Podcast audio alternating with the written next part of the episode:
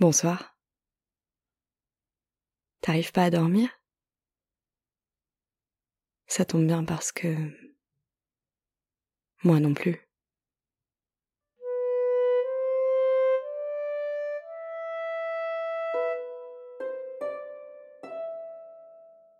Nous sommes dans une pièce, tout en bois. Le parquet, les étagères, des lattes sur les murs, comme celles que l'on trouve dans les saunas russes.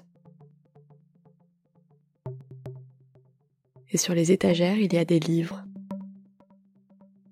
de toutes les collections, éditions, des tranches blanches, jaunes, vieilli, coloré, de toutes les tailles.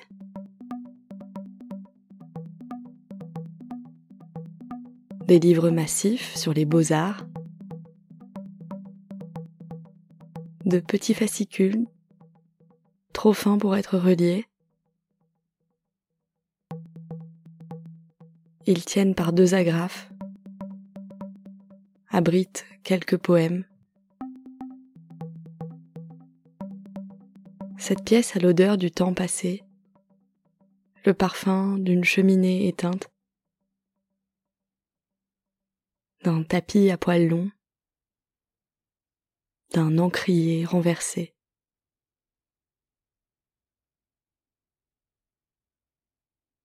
Elle est peut-être le repère d'un lecteur fou, d'une lectrice folle, d'un ou d'une ermite qui ne voit plus les saisons passer. Il, elle s'est réfugiée ici, un jour pluvieux où, où la pluie craquelle le dos des mains. Il, elle s'est réchauffé près de la cheminée. Et puis a découvert les livres. En a ouvert un et n'est jamais ressorti. Pourtant, nous sommes là, toutes les deux, tous les deux, et nous ne voyons personne. Il n'y a pas d'ermite, seulement les milliers de livres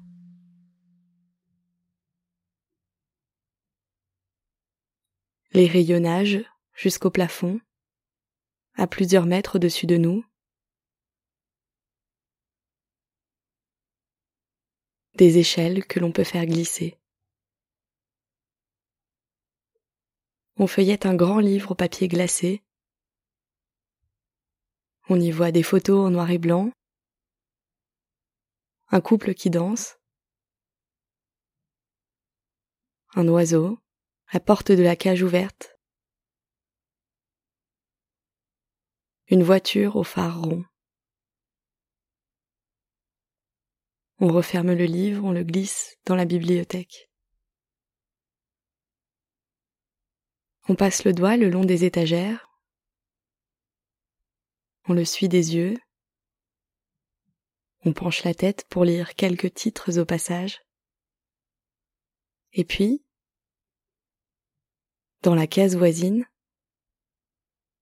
on la voit, posée sur un socle en bois, un socle peint en rouge.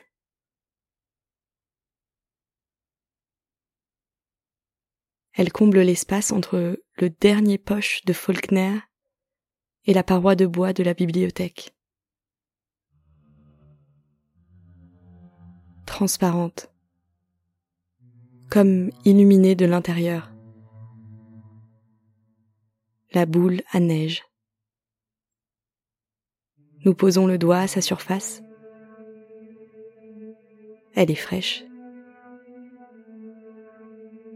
Nous ne l'avons pas secouée, mais nous nous apercevons que la neige tombe sans discontinuer. en minuscules flocons.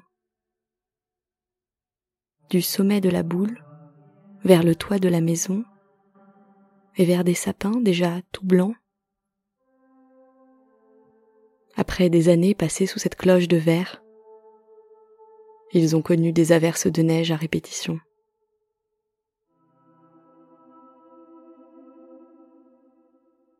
Nous sortons la boule de la case pour la poser sur le bureau du lecteur, de la lectrice.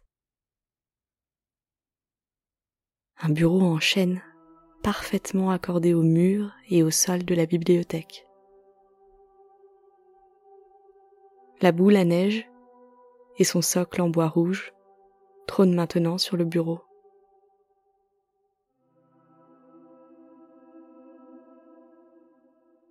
Une musique lointaine attire notre attention.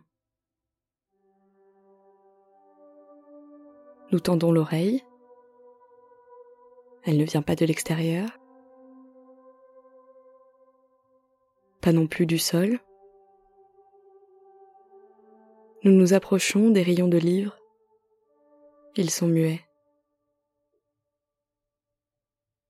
Mais en passant près du bureau, si nous nous penchons, la musique se fait un peu plus forte. Et à mesure que l'on s'approche de la boule à neige, nous l'entendons de plus en plus distinctement. La musique vient de la boule à neige. Et plus précisément, de la maison au toit enneigé.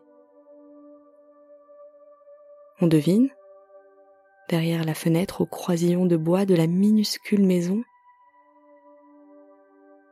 une lumière. Peut-être celle d'une cheminée. Nous nous approchons encore. Nous posons un doigt sur la surface de verre qui ne résiste pas. Le bout du doigt disparaît, et puis nos mains, nos bras, nous plongeons la tête et ensemble, nous nous laissons aspirer par ce paradis de verre.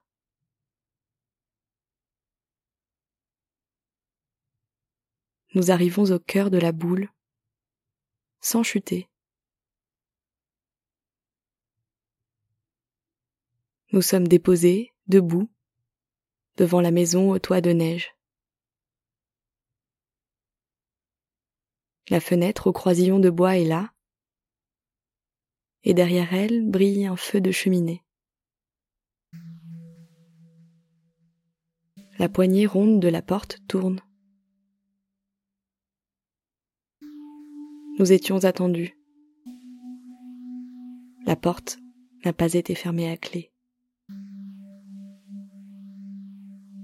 À l'intérieur, à gauche, nous entrons dans une grande pièce au mur, au sol et aux étagères de bois.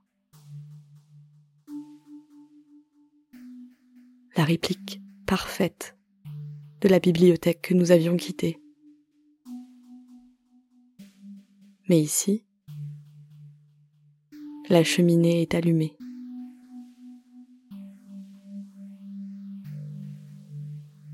Le livre de Faulkner s'appuie sur un crâne mexicain. La boule à neige n'est pas là.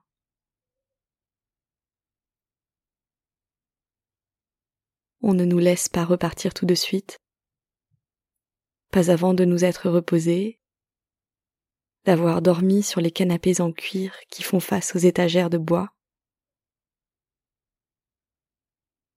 Un pour toi et un pour moi. des plaides beiges. Nous pouvons disparaître sous eux. Nous nous fondons dans les livres et le bois, et quand nous nous réveillerons, le feu sera éteint. Nous serons revenus dans la première bibliothèque. D'ici là, il ne me reste plus qu'à te souhaiter 不呢。